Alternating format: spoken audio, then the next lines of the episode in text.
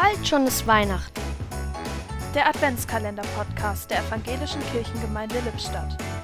Heute mit Lilo Peters. Es war vor zwei oder drei Jahren. An einem freien Adventswochenende fahre ich zu meinen Kindern und Enkeln nach Berlin. Sie leben in einem großen Gebäudekomplex mit vielen Wohnungen. Früher verlief hier ganz in der Nähe die Grenze zwischen Ost und West. An besagtem Wochenende findet nachmittags die Adventsfeier der Wohnbaugesellschaft statt. Groß und Klein treffen sich im Innenhof, genannt der Pferdestall nach seiner früheren Nutzung. Ein Puppenspieler verzaubert die Kinder, es gibt Glühwein. Und dann tritt ein kleiner Chor auf, bestehend aus jungen Eltern.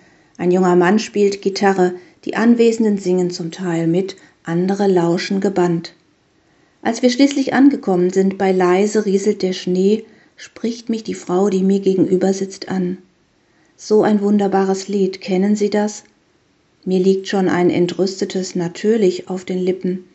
Da bemerke ich rechtzeitig die Tränen in den Augen der Frau. Ich höre das zum ersten Mal, sagt sie. Ich habe nie etwas Schöneres gehört. Bei uns in der DDR gab es so etwas nicht. Still schweigt Kummer und Harm. Da wird einem doch ganz leicht ums Herz. Sie scheinen das ja schon öfter gesungen zu haben. Ja, denke ich, aber verstanden habe ich es heute zum ersten Mal richtig.